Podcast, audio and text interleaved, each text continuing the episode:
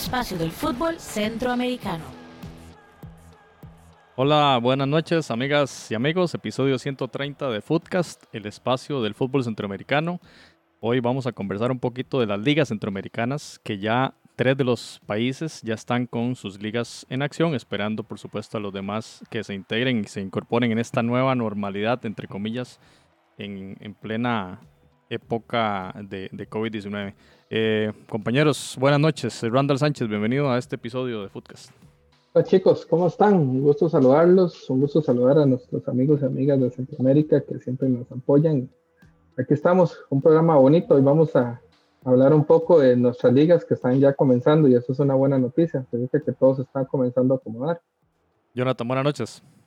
Hola José, hola Randall, un placer estar de vuelta con, con todos ustedes y pues ojalá que algunas personas también nos puedan acompañar en la transmisión. Contento, como decía Randall, ya hay algunas ligas que al menos empiezan a, dar los primeros pasos para la vuelta al fútbol, el caso de Honduras, El Salvador, Guatemala, que ya inició, y a la espera de ver lo que va a pasar, porque bueno, uno no quiere hablar del COVID, pero evidentemente es el tema. O sea, e, es el tema, los, los acontecimientos que están ocurriendo tienen que ver con el COVID, las burbujas que inician y otras que ya, se, ya estallaron, eh, pues es, es, lo, que nos, lo que nos compete para, para conversar el día de hoy. De todo eso vamos a hablar. Lamentablemente, como dice Jonathan, el COVID de ahí es algo que, que está en todo, en, todas las, en todos los temas, en política y demás, y aquí en, en deportes que nos, lamentablemente nos cobijan. Lo vamos a ver cuando estemos eh, explorando qué pasa en cada uno de los países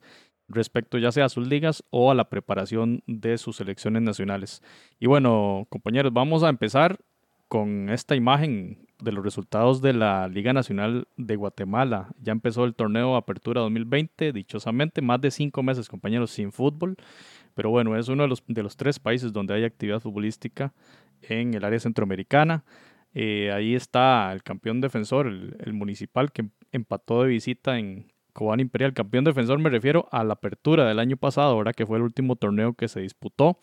Pero es importante y aquí aplica un poquito lo que podemos conversar ahora es en el tema de los, de los formatos, porque bueno, acá está la tabla de posiciones que denuncia la Liga Nacional del Fútbol y del puesto 1 al 8, esos van a ser los puestos de clasificación en este torneo, donde van a pasar directamente a cuartos de final. Nos decía nuestro amigo Minor Mazariegos, a quien pedíamos opinión sobre cómo está realizado este formato Chapín. Decía, dos grupos eh, distribuidos geográficamente por regiones, juegan ida y vuelta entre cada grupo y en una segunda fase, eh, los del grupo A ante los del grupo B a una vuelta por sorteo los juegos de local y de visita. Entonces son tres vueltas en total, pero la clasificación es por tabla general. Los ocho primeros van allá a fase de cuartos de final. ¿Cómo ven ese formato, compañeros? Eh, tres vueltas parece ser como la, el estándar en este momento en Centroamérica.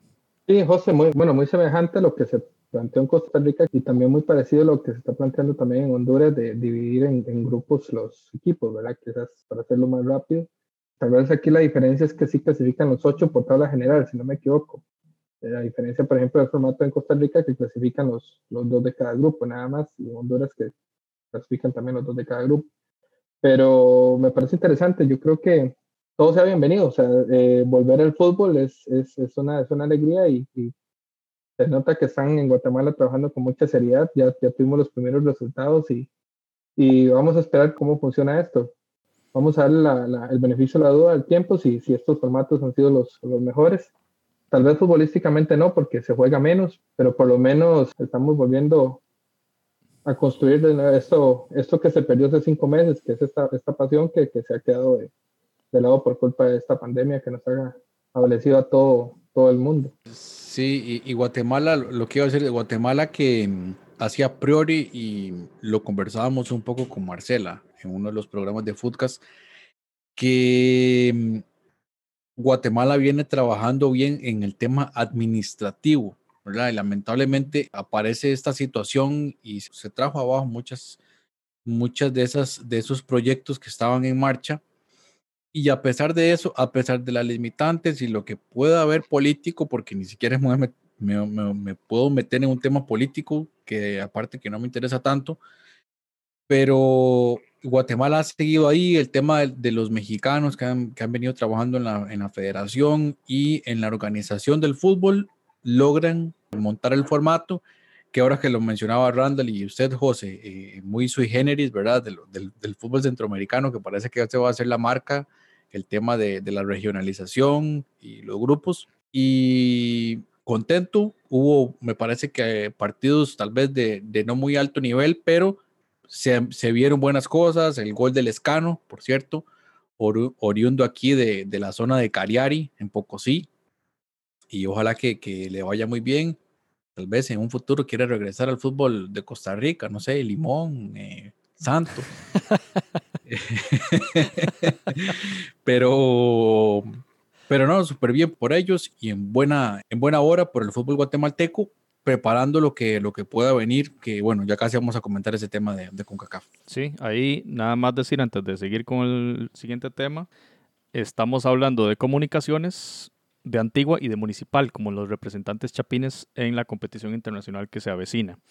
Em, aquí vemos en imágenes el proceso de inscripción que la Federación y la Liga Nacional pusieron a los equipos. Obviamente tenían que pasar un proceso de pruebas PCR para determinar eh, que no hubiesen contagios o casos positivos de COVID en los clubes para ya una vez estando con eso muy claro, darle el aval a cada uno de los equipos. Inclusive el día antes todavía habían tweets de la Liga Nacional de Fútbol respecto a la inscripción de cada uno de los, de los clubes, pero nos parece una medida bastante, bastante buena. Ahí vimos el tema de Sacachispas, que creo que es uno de los que acaba de regresar a Primera División, y aquí el tema de Chelahu, que bueno, debutó con derrota contra el equipo de comunicaciones.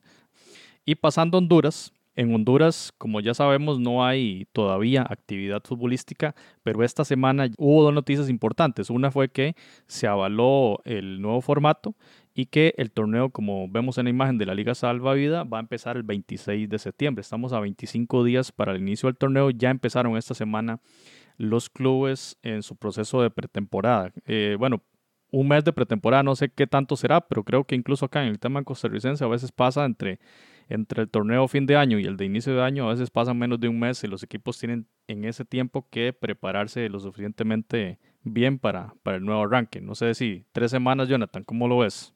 Apenas eh, para, como llaman los preparadores físicos, hacer la base, la base física del jugador para el torneo y apenas pasa la cerca, ¿verdad? Algo, algo muy básico para, para esa, esa base física y, lo que el jugador vaya a enfrentar. La mayoría de, bueno, he, visto lo que he podido observar en clubes en, Costa Rica y muy, muy por encima lo de, lo de Europa, sí se, sí se ven muchas rotaciones aún así por el tema de que la preparación no es la idónea para futbolistas de élite, ¿verdad? Deportistas de alto nivel. La diferencia, por ejemplo, cuando se termina un, un, torneo en diciembre y enero es que realmente esa pretemporada se hizo eh, para los, me explico, del torneo anterior, entonces se planeó para toda una temporada. Aquí están empezando prácticamente con un torneo nuevo con solo tres semanas de preparación. No, y además con tanta pausa, tanta pausa atrás, ¿verdad? Que también le, le ejerce ahí una... aunque sean dos torneos, siempre apertura, siempre se ve como una sola pretemporada, entonces entre los espacios de los torneos se planifica para los siguientes pero en este caso están empezando de cero para, para uno, entonces hay que ver qué, qué resultados da, ¿verdad? Aquí, Randall, tenemos la imagen de un tuit de Julio César Cruz, compañero que ha aportado también en Foodcast, eh, periodista de Diario 10, y de igual forma se determinaron dos grupos y por eh, región geográfica, ¿verdad? Entonces Real España Maratón, que son los equipos de San Pedro Sula, están junto a Platense Vida y Honduras Progreso. Recordemos en este caso una liga de 10 clubes. En el grupo B, Olimpia, Motagua, Real de Minas, Lobos y Real Sociedad. Y el torneo, compañeros, este mejor ni lo explicamos porque sí es complicadísimo, porque el torneo tiene varias fases. Ahí el campeón de cada grupo jugará contra el otro para ver quién clasifica a la final, pero luego sigue jugando la segunda fase en un cruce ahí incluso donde clasifican tres, tres equipos por cada grupo. Entonces el tercero juega contra el segundo de cada grupo cruzados y de ahí salen otros semifinalistas donde ya estarían sembrados los otros. Es, es un poquito complicado de explicar, pero hay, igual que en Costa Rica, una final de fase, digamos de segunda fase, y si es el mismo de esa final que jugarían el, el ganador de cada grupo, si es el mismo campeón, pues queda ya ganador automáticamente de la superfinal, que es como se, se denomina ahí. Acá una felicitación enorme a los eh, aficionados del Club Motagua. 1928 fue fundado este club, un club histórico en Centroamérica. Cumplió 92 años en esta semana, 17 estrellas, títulos locales. Recordamos que tiene dos subcampeonatos de, liga con CACAF, ¿verdad? Tiene contra Saprissa y contra Heredia, sí. dos campeonatos y tiene una estrella de campeonato interclubes de un CAF que le había ganado, si no me equivoco, al Deportivo Saprissa uno de los clubes más ganadores de Centroamérica, del, un club capitalino, un club de las que tiene mayor afición. Y estrellas como Amado Guevara, que jugaron en Motagua, ahora Emilio Aguirre, que estuvo ahí también. Es un equipo que ha producido o ha tenido grandes leyendas hondureñas y uno de los equipos mimados de Centroamérica. Un equipo bastante grande y bueno, felicidades entonces a los aficionados del Ciclón Azul. Y bueno, esta noticia de ahí para ir también un poquito hablando más allá del contexto eh, del área centroamericana, Jonathan, ahí publicaba la cuenta de TD, TVHN, la, la, televisora de fútbol allá en Honduras, los legionarios que tiene este fútbol, especialmente en Europa y en Estados Unidos, ¿verdad? El Choco Lozano, digamos, como quizás su máximo exponente va a disputar con el Cádiz la, la liga española, pero bueno, una legión fuertísima en la MLS Jonathan, ahí hay nombres bastante importantes. Sí, este, creo que una de las elecciones en mejor nivel, lo hemos estado comentando, el tema de los legionarios, tal vez no cargado de estrellas, pero sí gente que está en ligas competitivas y está jugando. O sea, ha tenido una regularidad en la MLS y, y en la Liga de Portugal, que Honduras sigue metiendo bastantes jugadores ahí. Y por supuesto lo de Anthony Lozano, que pues eh, tuvo una extraordinaria temporada con el Cádiz que le valió el ascenso. Eh, Honduras, muy bien. Y bueno, vamos a ver qué, qué sucede con, con, la selección catracha. Por cierto, creo que, José, no sé si usted tiene la imagen, pero era también el día de la bandera de Honduras.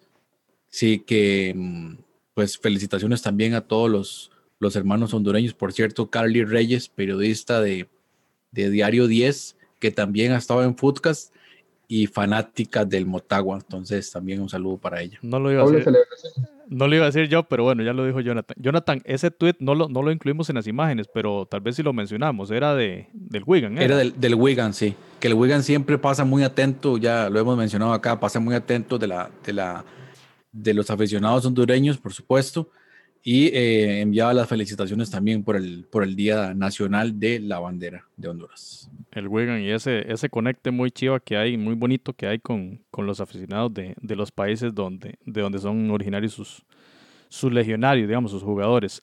Reaccionaba esta cuenta Legionarios HN, eh, Randall y, y, Jonathan, a, esa, a ese tuit anterior digamos que agrandando o complementando la lista de jugadores, ¿verdad? Entonces ahí hay otros nombres muy importantes como Daniel Maldonado, que bueno, si bien no tuvo un paso importante por Pachuca, ahora está en el Everton de Chile. Más allá de su paso exitoso o no por esos clubes, Pachuca y Everton, sabemos que es un defensor top para Centroamérica y probablemente sea llamado por Fabián Coito para la selección nacional. Lo vamos a ver casi con toda seguridad en la eliminatoria. Creo yo que es un jugador muy de mucha calidad. Ahí podemos ver otros nombres, jugadores en la MLS, Dani Acosta en Galaxy, Brian Acosta en, en Dallas. Bueno, Alex López, que bien conocido en Costa Rica, pero vean el montón de nombres. Bonnie García en, en Houston, Brian Roches también en Portugal, eran nombres que no venían en la otra lista. Y Roger Rojas, también muy conocido en tierras costarricenses, que está eh, trabajando para el Tolima de Colombia. El Toro Benguche, que bueno, que es uno de los, de los nuevos legionarios de, de Honduras. Ojalá le vaya bien en la Liga de, de, Portugal. Condiciones físicas lo tiene. Falta ver qué, qué tal le va con la competencia, con esa competencia de muy alto nivel. Y, y, y regados por todo el mundo. O sea, no, no hay como un patrón en Angola, en Chile, en Colombia, en Estados Unidos, en Italia, en España. O sea, es la legión hondureña realmente se, se abre camino por Uruguay, por ejemplo, por donde sea, y eso, y eso habla muy bien de la, de los, del prestigio que han, que han generado sus jugadores. Jugadores de, de, mucha calidad y bueno, vamos a ver este tema de, de Rigoberto Rivas en, en, Regina, creo que pertenece al Inter, si no me equivoco, ¿verdad? Está, sí, está, correcto. Está ya con el Inter a préstamo Regina. O sea, ahora que decís que, que este eh, chico está en, eh, Maldonado está en el Everton de Chile, ayer estuve viendo que también la liga chilena eh, se reanudó este fin de semana y estoy viendo los compactos de los partidos y es una liga de muy alto nivel. Y el Everton es un equipo histórico, o sea, no, no está jugando en cualquier equipo. Entonces, eso, habla muy bien también de, de, este chico Maldonado. Sí, y bueno, lo vimos con, con Motagua, lo vimos con, bueno, en la liga CONCACAF, en ligas CONCACAF pasadas, y es un jugador de muy, de muy buenas condiciones. Y pasando al Salvador, compañeros, la selecta tuvo también su propia burbuja en esta semana, del 25 al 29. Ahí están los nombres que podemos ver. Benji Villalobos, bien conocido en la pasada liga CONCACAF, aquí por la afición del Saprissa, ¿verdad? En aquel partido, en el Ricardo Saprissa, un porterazo realmente. Y bueno, los más conocidos, Marvin Monterrosa y Narciso Orellana. Un saludo para Pablo González, que cuando decimos esos nombres, seguro a Pablo se le hacen los ojos, ¿verdad? Como de, de corazoncitos, inserte esos memes de corazón. Y ahí, si no, Rodolfo Zelaya, imagínense qué puede sentir Pablo cuando uno menciona esos nombres, Iván Mancía, Jonathan Jiménez. De medio, medio alianza es prácticamente en esta burbuja de la selecta eh, ¿qué sucedió, compañeros? Que se hicieron las pruebas COVID ya estando ellos en el entrenamiento y resultó que hubo un caso positivo de COVID y si no mal entiendo, em, tuvieron que... Mancía. Iván Mancía. Mandar a cuarentena y obviamente se, se, interrumpió este, este microciclo de cuatro o cinco días de la selecta. Qué complicado todo, ¿no? Sí, entiendo que es Iván Mancía porque luego varios compañeros de la alianza estaban enviándole también este, mensajes. Igual en la alianza también salieron casos positivos, lo cual obligaría a, hacer más pruebas porque tal vez ahí funciona diferente a, lo que está pasando en Costa Rica. Eh, ahí están tratando de que la comunicación con el Ministerio de Salud sea un poquito más eh, ágil, por así decirlo, más, más rápido tomar la decisión de que los jugadores se hagan las pruebas eh, a nivel de, privado y puedan continuar con el entrenamiento y lo que vaya a suceder, suceder con, los clubes. Lo de la selección, sí, en definitiva, eh, debido a esta situación, queda, creo que fue el primero, ¿verdad? Fue el primero que levantó la bandera al declararse los casos COVID, que fue por ahí del 25-26 de agosto a partir de ahí ya ellos sabían que la fecha FIFA del mes de octubre, es decir, los compromisos que tenían con Montserrat y no, no recuerdo el otro, pero quedaban, quedaban suspendidos. Demasiado complicado esto de, estar entrenando en burbujas y luego sale un caso, todo se tiene que parar, no es, no es, tan, no es tan sencillo. Bueno, mucha suerte a la selecta, vamos a ver qué pasa con, con el campeonato. Sí, Randall que me imagino que eso va a generar mucha frustración porque ya el futbolista vive para jugar ¿eh? y cuando comienza a ver una luz verde ya para poder arrancar y que salga un caso positivo, eso los vuelve a tirar para atrás. Yo me imagino que, que hay mucha frustración en un fútbol que fue el primero en haber suspendido eh, funciones. El Salvador es, la, eh, digamos, el fútbol salvadoreño es el que tiene más tiempo, más tiempo parado. Entonces, yo me imagino que hay mucha frustración en este caso. Y que todavía no arranca el torneo local, entonces también con más razón la frustración. Pasamos a Nicaragua, ahí tenemos la imagen de nuestros amigos de fútbol Nica. Ya jornada 6, ya la liga primera en Nicaragua bastante, bastante rápido, ¿verdad? Ahí están poquísimos goles en esta jornada, pero bueno, ese empate del Ferretti contra Real Estelí, que quizá fue el partido de la fecha. De hecho, esos dos equipos son los que están en la, la punta de la tabla, el Estelí como el Real, el actual campeón, con 16 eh, puntos liderando la tabla de posiciones. Ahí recordemos que el torneo, vean que del 1 al 6 están los colores diferentes, son los clasificados a la segunda ronda.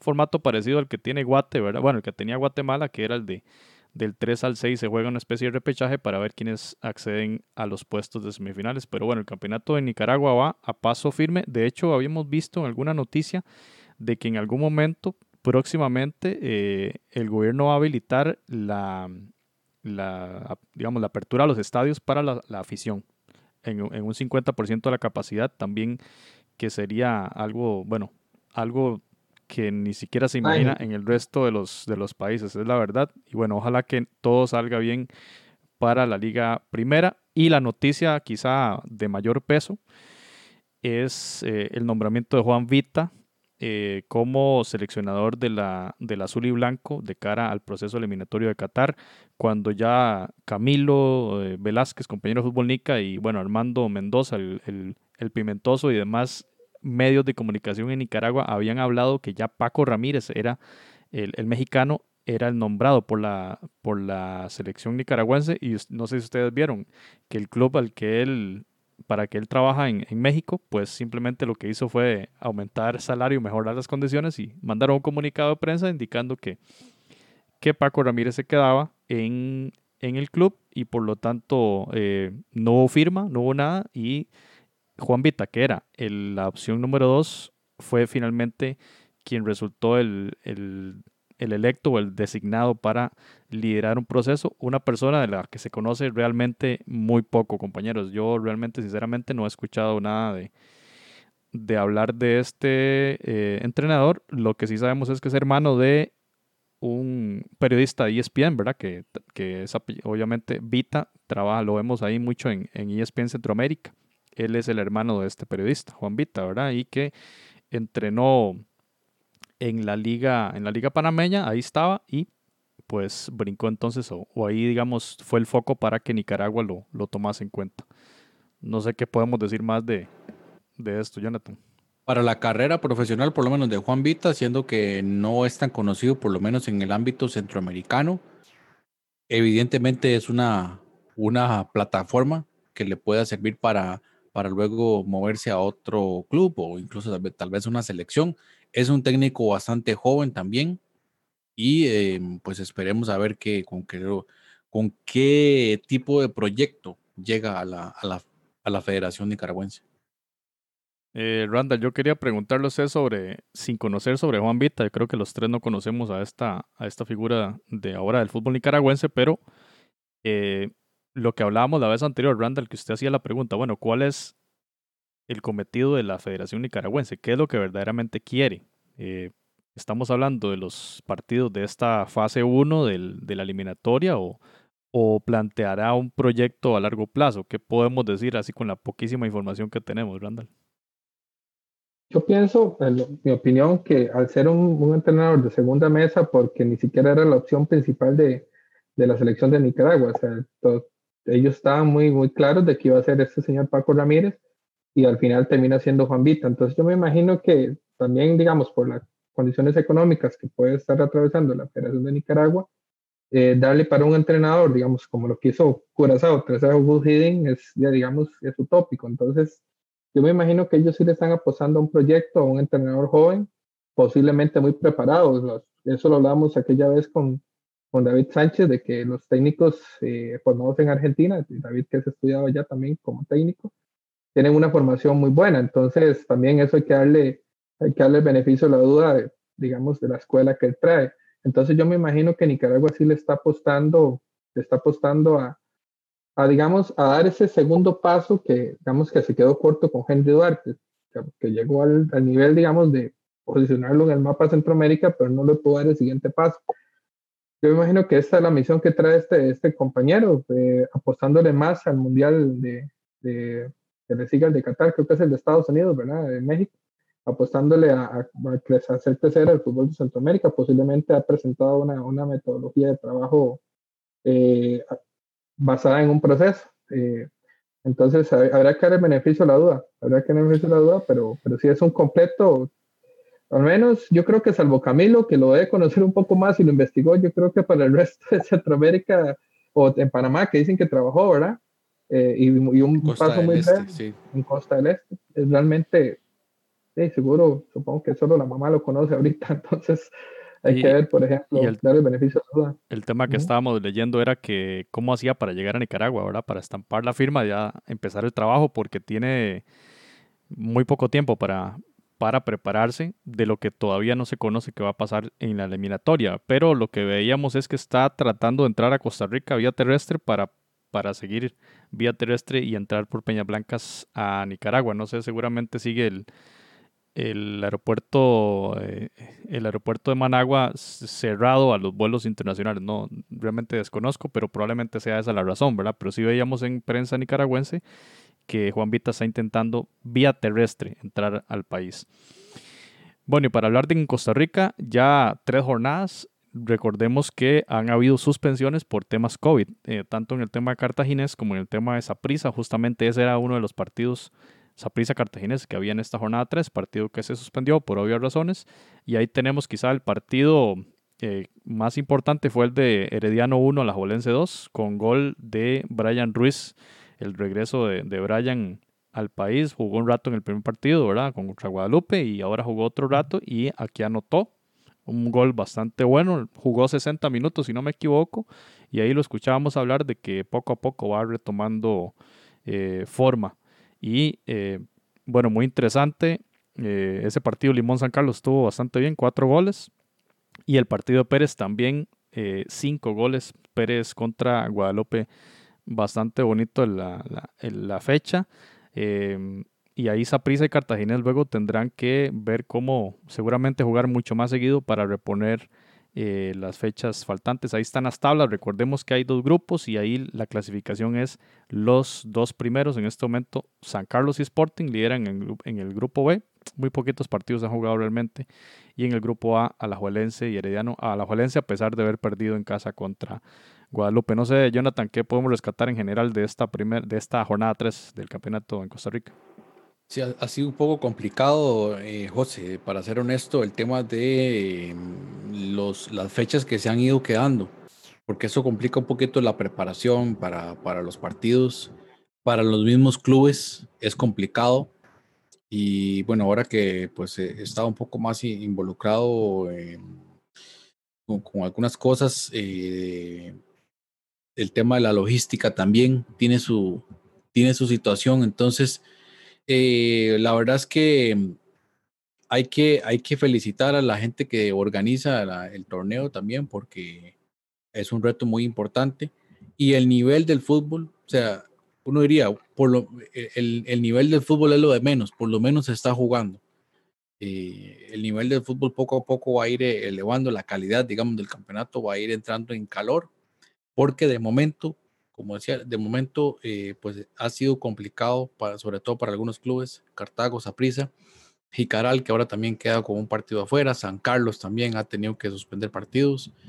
Entonces, este, pues ojalá que todo se vaya normalizando y que se puedan ajustar esos pequeños detalles administrativos para que el torneo pueda finalizar dentro de los parámetros que se han previsto. Jonathan, pero pero digamos, dentro de lo malo, lo bueno, yo sí creo que sí arrancó con mejor nivel este campeonato que el regreso después de la, de la, del parón. Yo sí siento que sí hay un poco más de dinámica, o sea, los clubes sí han podido trabajar un poco más, entonces hay un, no, no lo ideal, ¿verdad? Pero sí, sí hay un, hay un mayor espectáculo. Sí, eso sí, eso sí. A mí me gusta, por ejemplo, cómo, cómo, cómo Limón ha, planteado sus partidos. Por ejemplo, ha sido tácticamente muy ordenado. No le fue bien contra esa prisa, pero contra San Carlos dio una cátedra de, de orden en la cancha y, y, y, creo que eso ha permitido, digamos, que haya un mayor, una mayor competencia, tal vez. Sí, en eso tiene razón. Hay equipos que han tenido un poco más, más bien, obviamente han tenido más chance. Imagínate a alguien como Restrepo, por ejemplo, que prácticamente no había podido trabajar, pues bueno, ya tuvo su tiempo de trabajar con los jugadores. Tal vez no estaban todos, ¿verdad? Pero la, la, gran mayoría y haciendo una pretemporada un poco más adecuada para, la, para el campeonato. Yo creo que eso tal vez es lo que, lo que parte de lo que hemos visto. Que el nivel, eh, a pesar de que no es eh, pues demasiado alto, sí está mostrando cosas buenas. Hay equipos como Guadalupe que, que mm, ha mostrado cosas interesantes, el mismo Sporting, y, poco a poco vamos a ir viendo esos detalles. Ojalá, como decía, tengo mucha esperanza de que el campeonato pueda ir ajustando esos detalles, porque a nivel de, del tema COVID, y me llama mucho la atención que el presidente de la Federación del Salvador, eh, olvidémonos si está cuestionado o no el señor Carrillo, pero decía que no había que espantarse, no no había que hacer tanto escándalo cuando salía un positivo de, de, COVID. Creo que en Costa Rica todavía estamos en eso de, que, de, ajustar ese tema cuando salga un positivo y que probablemente va a ser un, positivo asintomático porque, eh, bueno, uno esperaría que, que, sean jugadores que estén muy, muy saludables, pero por esa razón, tener que meter a cuarentena al resto, eso, eso puede ser difícil. Yo me pongo en los pies, por ejemplo, de el equipo de Cartago hicieron su pretemporada, los partidos de preparación, están listos para el torneo y todo eso se perdió. O sea, todo ese trabajo físico se pierde. Eh, hay que ver cuál va a ser el impacto de esto, que puede ser que en el primer partido no se note, se va a notar en algún momento esas cosas. En, en, algún momento se tiene que notar y tomemos en cuenta que es un torneo muy corto, es un torneo prácticamente relámpago. Y que puede ser más corto en función del COVID, porque recordemos que la tercera vuelta es eh, descartable en caso de no llegar a cierta fecha, que si no me equivoco era el 28 de octubre. Eh, para la finalización de la vuelta número 2, ¿verdad? que es la de entre, entre los eh, miembros de un mismo grupo. Bueno, siguiendo con Costa Rica, vamos a ver ahora, eh, el 31 de agosto es el Día de la Persona Negra y la cultura afro-costarricense. Entonces, muy interesante este tema, más relacionado con el tema cultural, cómo el fútbol puede brindar un mensaje potente. Vemos mucho el tema de Black, Lives Matter en, Estados Unidos y aquí que, se emitan ese tipo de comunicados son muy poderosos, muy potentes, porque hemos visto actos de racismo en, el mismo campeonato nacional eh, reiteradas veces, incluso sancionados.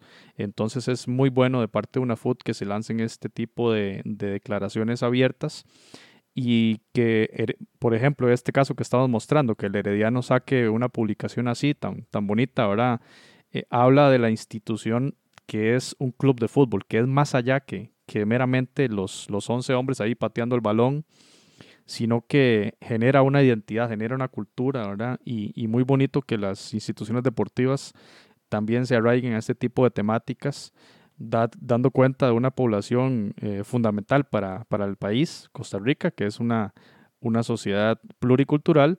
Y bueno, ya tuvimos la, la vez pasada aquí a, a Christian Williams hablando también de, ese crisol cultural y del aporte de la cultura afro, afrocaribeña, afrocostarricense al fútbol en este caso, ¿verdad? Y por supuesto las, las manifestaciones en redes sociales, Kendall Waston, por ejemplo, que está jugando allá en Estados Unidos, el propio Joel Campbell, vean que entonces desde México también llegan los mensajes uniéndose a este tema del, del Día de la Persona Negra en Costa Rica, lo cual lo veo con con, con, bastante, como un elemento muy importante. Randa, no sé qué comentario podemos hacer de, de cómo eh, aprovechar el tema del deporte para mandar un mensaje más allá del tema meramente futbolístico.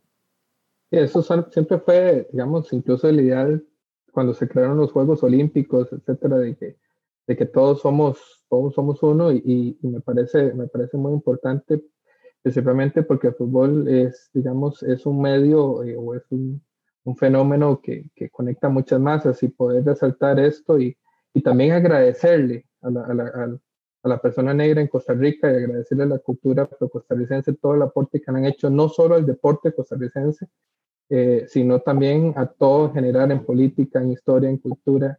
Eh, es resaltar ese, esa, esa gran, ese, gran, ese gran aporte cultural, ese gran aporte histórico que ha hecho que la identidad costarricense sea cada día más fuerte y, y sea, sea más, más rica. Entonces yo quiero felicitar a la, a la y, y, esta, esta, y a los clubes y a los que, han, que, han, que se han sumado a esta, esta, a esta iniciativa de resaltar.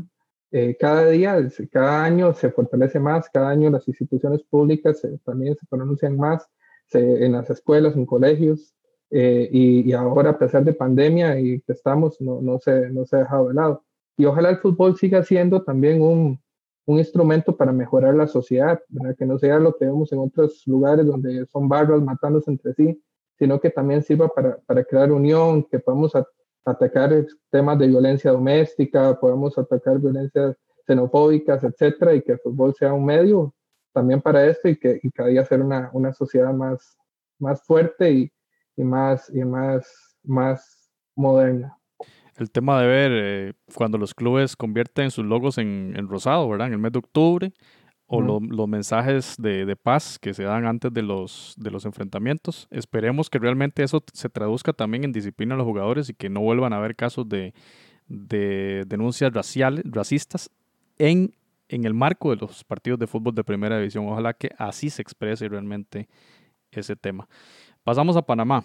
Eh, Panamá, recordemos que la selección canalera está en la burbuja de Penonomé, también preparándose para lo que sería eventualmente la eliminatoria del mes de octubre. Ahí ya el director técnico Christensen conociendo a sus jugadores, obviamente los que disputan la LPF, porque recordemos que Panamá tiene una legión bastante grande, casi que como la hondureña, sino que más grande que la hondureña. Habría que ver esa, esa comparación, está muy interesante.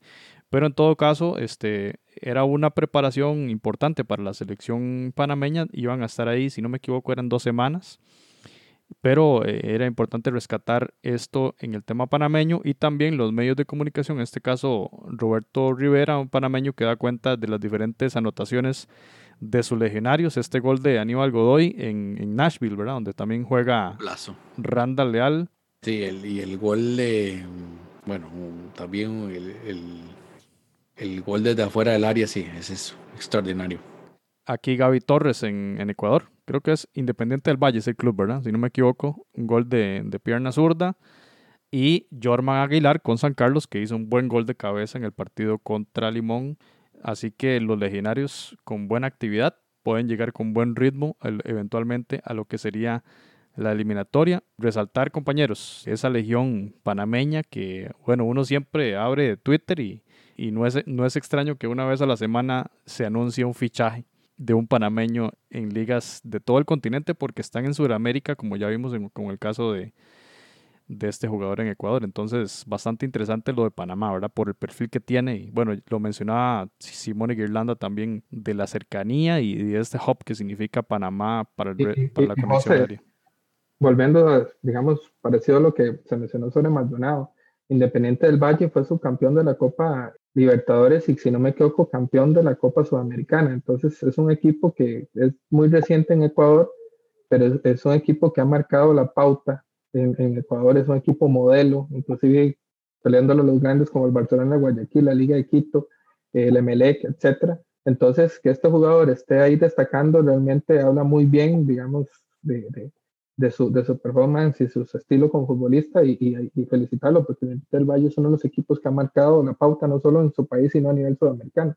Eso lo menciono porque casi siempre eh, tenemos la tendencia a decir, bueno, si no están en Europa, eh, no, ¿verdad? Pero Sudamérica sigue siendo todavía un, destino de crecimiento y unas ligas poderosas y, que estos jugadores estén destacando ahí, yo creo que es, digno de reconocer el que menosprecie la Copa Sudamericana o la, Copa Libertadores no está en nada, ¿verdad? Donde el nivel es rudo, o sea, es, la competencia es feroz y uno de los torneos más, más bravos en clubes a nivel mundial. Em, así que muy bien ese comentario, Randall. Coincido con usted y creo que la Legión Panameña va a traer eh, bastante fuerza para la eliminatoria mundialista. Y pasamos al tema de Liga con CACAF ya habíamos visto esta información de hace más de un mes de, la CONCACAF donde estaban todos los clasificados, pero faltaban tres clasificados. ¿Cuáles? Los de la, eh, los de la parte caribeña, ¿verdad? Que todavía faltaba jugarse esas dos eh, competiciones que hay, una de las ligas, digamos, más, más importantes y otra de las, de las más rezagadas. Ellos tienen dos competiciones, de donde salen el ganador o el clasificado a la Copa de Campeones de la CONCACAF y los tres clasificados a la Liga CONCACAF. Esta semana eh, la Confederación anunció los tres clubes para esta Liga CONCACAF 2020 y ahí están. El Waterhouse de Jamaica, ya lo conocimos en la pasada Liga de Campeones de CONCACAF, dejando fuera al Club Sport Herediano recordemos, aquella ronda de penales. Está el Arcaye de Haití y el Cibao de República Dominicana. Esos serán los tres clubes que van a participar en la próxima competición de Liga, de Liga CONCACAF. Como que el, fútbol dominicano, Jonathan, eh, cada vez haciéndose más presente. El Atlético Pantoja será el representante caribeño en la próxima Liga de Campeones 2021. Y aquí está el Cibao, que disputó también recientemente Liga de Campeones y lo tendremos en esta edición de Liga CONCACAF. Así es, y por cierto que Marcel Hernández salió del, del Cibao entonces nos podemos imaginar qué, qué tipo de, de, club y qué, qué otras figuras pueden estar ahí. Eh, ese torneo de, de, de, Club del Caribe, el de los, digo yo, el de los, el, la, la, Champions del Caribe y la Europa League del Caribe, bueno, la, la, eh, en, en, el sentido de que tienen un torneo de clubes para los top y tienen un otro para los que están un, un escalón más abajo, que también da clasificatoria a la Liga CONCACAF por medio de un playoff. Todo eso se suspendió. Y estos equipos, que eran los que estaban mejor posicionados, entonces son los que, los que clasifican. Lo habíamos predicho, o sea, en, en lo habíamos dicho que muy probablemente los equipos que estaban posicionados iban a, mejor posicionados iban a, clasificar en caso de que no se pudiese continuar. Lo habíamos comentado acá, por cierto. ¿Saben que a mí me gusta del Caribe? Que siempre hay un equipo diferente. O sea, no, no, digamos, ahora este equipo de, Haití, ¿cómo es que se llama, José? Arcalle. Arcalle, ese es Bueno, así lo pronuncio yo, probablemente se pronuncie mejor. Sí, probablemente sí, por, la, parte francesa, pero sí tiene razón Randall, porque en un tiempo, eh, por ejemplo, los clubes de Trinidad y Tobago, el W Connection, esos equipos eh, eran demasiado dominantes. Ya se ha ido como democratizando y clubes que, que vuelven a estar ahí en la, en la, en la vista. El, tema del Waterhouse no era un equipo tan tradicional, ¿verdad? Incluso en Jamaica ahí, ahí ya está también clasificando. El Robin Hood, que vimos la edición pasada también de, de CONCACAF League, ¿verdad? El Portsmouth, de donde salió Javon, salió el Portsmouth, ¿verdad? Y Malik sí, Poster. Y Malik, sí, correcto. Hay que, hay que, hemos hablado mucho del Caribe a nivel de selecciones, ¿verdad? pero también hay que analizar por qué algo están haciendo ellos también a nivel de clubes. Tal vez no, no tienen el mercado para tener grandes grandes equipos, que, pero algo están haciendo, porque ahora lo que está mencionando Jonathan, que incluso hay dos competiciones, o sea, todos los equipos en, el Caribe están compitiendo entre sí. O sea, es casi que están creando una liga caribeña de fútbol. Eso me parece interesante y eso les va a dar resultados, creo que a muy corto plazo. Y en el caso de los jamaiquinos, por ejemplo, Randall, lo que hablamos con Simone, digamos, si usted ve que, bueno, Javon y, Malik llegaron a Costa Rica, ¿a partir de qué? De darse a conocer en la liga CONCACAF y, están, y llegaron a la selección nacional. Entonces, si por regla de tres podemos sacar que el Waterhouse, o sea, los jugadores del Waterhouse podrían ver en esta competición una gran ventana y con una gran esperanza para ir a jugar a un país de Centroamérica. Eso, digamos que no es poca cosa y podría elevar mucho el nivel del Caribe y también, por supuesto, el nivel de las de nuestras ligas domésticas, ¿verdad? Acá en Centroamérica. Que ya había eliminado al, al Herediano, por ejemplo era el campeón. Ahí está el Atlético Pantoja clasificado por CONCACAF para la Liga de Campeones 2021. Compañeros, y pasamos ya cerrando el, este episodio 130 del espacio del fútbol centroamericano con la noticia que salió ayer eh, prácticamente un rumor generalizado, ¿verdad? Que supuestamente ya los, todos los federativos de las principales federaciones de, en el área centroamericana ya conocen la determinación de FIFA. Hoy es martes primero de septiembre. Se supone que el miércoles 2 va a salir un comunicado oficial en donde se suspende o se, se pospone la realización de las fechas FIFA de octubre y noviembre que hemos hablado, ¿verdad? Que iban a ser cuatro partidos para sacar esa primera ronda de clasificación. Acá vemos un tuit de Rivas Mau donde hablaba de ese tema y que bueno, veremos el día miércoles. Ya probablemente usted si está viendo o escuchando esa transmisión ya pasó la noticia, pero en el momento en que estamos acá no se ha hablado oficialmente del tema, aunque sí es un rumor bastante generalizado y se habla de lo que Randall tantas veces acá se cansó de decir, de una posibilidad de trabajar en una burbuja en Estados Unidos, como lo indicaba Mauricio Rivas eh, ya puede ser bien en Florida o en, en Texas, ¿verdad? Texas. Lo cual sería muy lógico en función de lo que hemos visto, aunque no tan lógico porque, bueno, Estados Unidos es, es uno de los países más afectados o el más afectado, no sé si con la India y México, de los más afectados a nivel mundial y Perú, pero eh, es como una de las posibilidades más grandes, ¿verdad? 30 selecciones, imagínense el tema, pero de similar a lo que a lo que se vio con MLS y con, y con NBA, ¿verdad? Esas burbujas gigantescas. Sí, y Texas y Florida, que curiosamente son dos estados que en este momento tienen mayor cantidad de casos, pero han tenido éxito eh, en el caso de, de, Florida, eh, específicamente en, Orlando, en el tema de la organización de eventos eh, CONCACAF tiene ahí obviamente la sede de, esta de, de Bradenton, eh, de Bradenton que puede funcionar y Texas también que había sido, pues ha, sido o está siendo uno de los estados más, más golpeados ahora mismo. Ahora, eh, el tema es que Estados Unidos tiene un poco más de, de, flexibilidad, incluso ya hay algunos estadios que se permite público. Entonces, pareciera que las condiciones están dadas incluso también para los legionarios que estén en Europa, que puedan viajar. hacia los Estados Unidos, eh, se les podría facilitar de cierta manera también e-, ese aspecto. Sí, la, el tema logístico fundamental y, y el tema de protocolos, habría que ver qué pasa, ¿verdad? Ahí todo es una incertidumbre como estamos viviendo aquí en nuestras propias tierras, ¿verdad? Eh, clubes que detectan casos positivos y bueno, tienen, tienen que mandar a cuarentena como lo está viendo en este momento la selecta. Pero sí, creo que podemos hablar de esto con mayor detalle en el próximo episodio una vez que estén los comunicados oficiales y que se vengan las determinaciones de CONCACAF. Antes de cerrar, yo quisiera de nueva cuenta hablar del tema de, de Montaliani, ¿verdad? Porque parece que todo, digamos, Montaliani es como un, vocero no oficial, aunque es el presidente de la confederación, pero todos los medios se enteran eh, extraoficialmente gracias a él, ¿verdad? Como que eh, aquel que tiene el WhatsApp de Montaliani se entera de, de todo lo que, lo que va a pasar y uno revisa la, la página de la Confederación y, y, la noticia llega bastante tarde, ¿verdad? No sé si ustedes ven con, también con esa curiosidad la, la labor de, del señor Montaliani. Es como muy, muy extraño el proceder de CONCACAF, me parece. Yo, yo, pienso, yo pienso que el jefe de prensa de la, de la CONCACAF debe, Montaliani debe darle muchos dolores de cabeza, ¿verdad? No nos, han, no nos han metido a ese grupo de WhatsApp todavía. El grupo de WhatsApp de Montaliani y sus amigos o es muy sí, Es muy curioso que se, que se filtren esas noticias. Es muy curioso. Ahora, también hay un problema que es cuando le, le anuncian anticipadamente a las federaciones la decisión y le dicen, mira, este, esto nada más no se lo comente a nadie. y no, no, pasa, no ha pasado ni una hora y ya está en un medio de comunicación.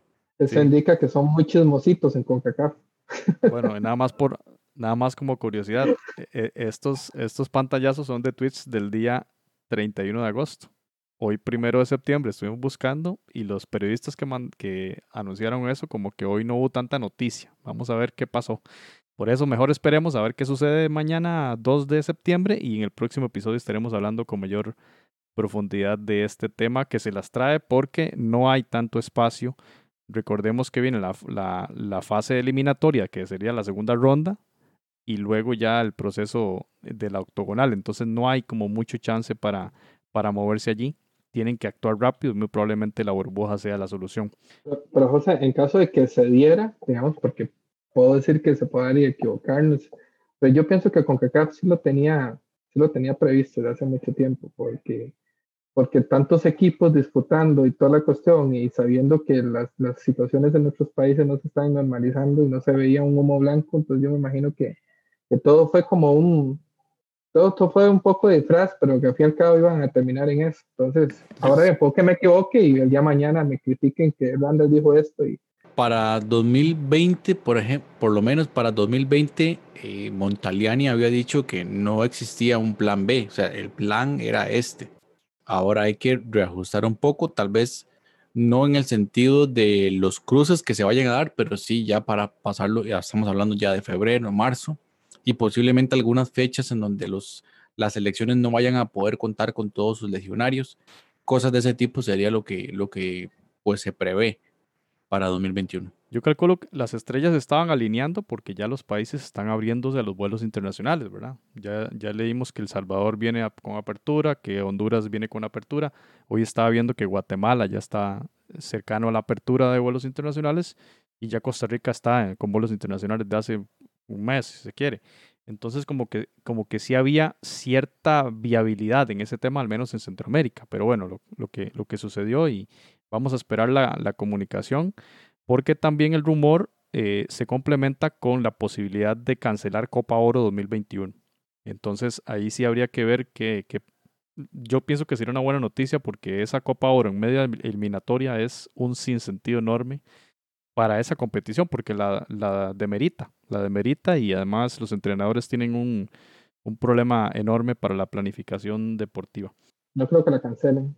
Bueno, es mucho, mucho dinero y es más fácil hacer una Copa de Oro que hacer una eliminatoria mundialista porque todos están bueno, en eh, La Copa de Oro siempre ha sido, eso es un tema muy importante. Eh, perdón que, no, que, no, que me abuse un poco con el tiempo. Eh, la Copa de Oro es muy importante porque ha sido la gallinita de los huevos de oro de CONCACAF es el, hijito de CONCACAF, el, hijito de, Jack Warner Y pues eh, vamos a ver, yo igual lo dudaría, estaría pensando que al menos eh, algo tiene que haber, algún tipo de, de, formato para, para, Copa Oro, puesto que hay ya contratos establecidos eh, de parte de CONCACAF. Veremos qué, qué, sucede. Sí, es un buen momento, creo yo, para que la, esa competición no se haga con la frecuencia que tiene ahora, sino que se haga como las otras confederaciones más serias, que se hace cada cuatro años. Compañeros, muchas gracias por este episodio 130. Jonathan Corrales, Randall Sánchez. Un placer, José y Randall, y nos eh, estaremos ahí en contacto para el próximo capítulo. Se me pasó rapidísimo a mí. no, Un, un, gusto estar siempre con ustedes, mis amigos, y compartiendo este, este micrófono y esos temas que nos gustan tanto. Y, y un saludo a todos los amigos y amigas de Centroamérica que nos siguen apoyando muchos éxitos y a cuidarse mucho. Estaremos al tanto de las noticias de CONCACAF para conversarlo en el episodio 131 del espacio del fútbol centroamericano. Footcast, el espacio del fútbol centroamericano.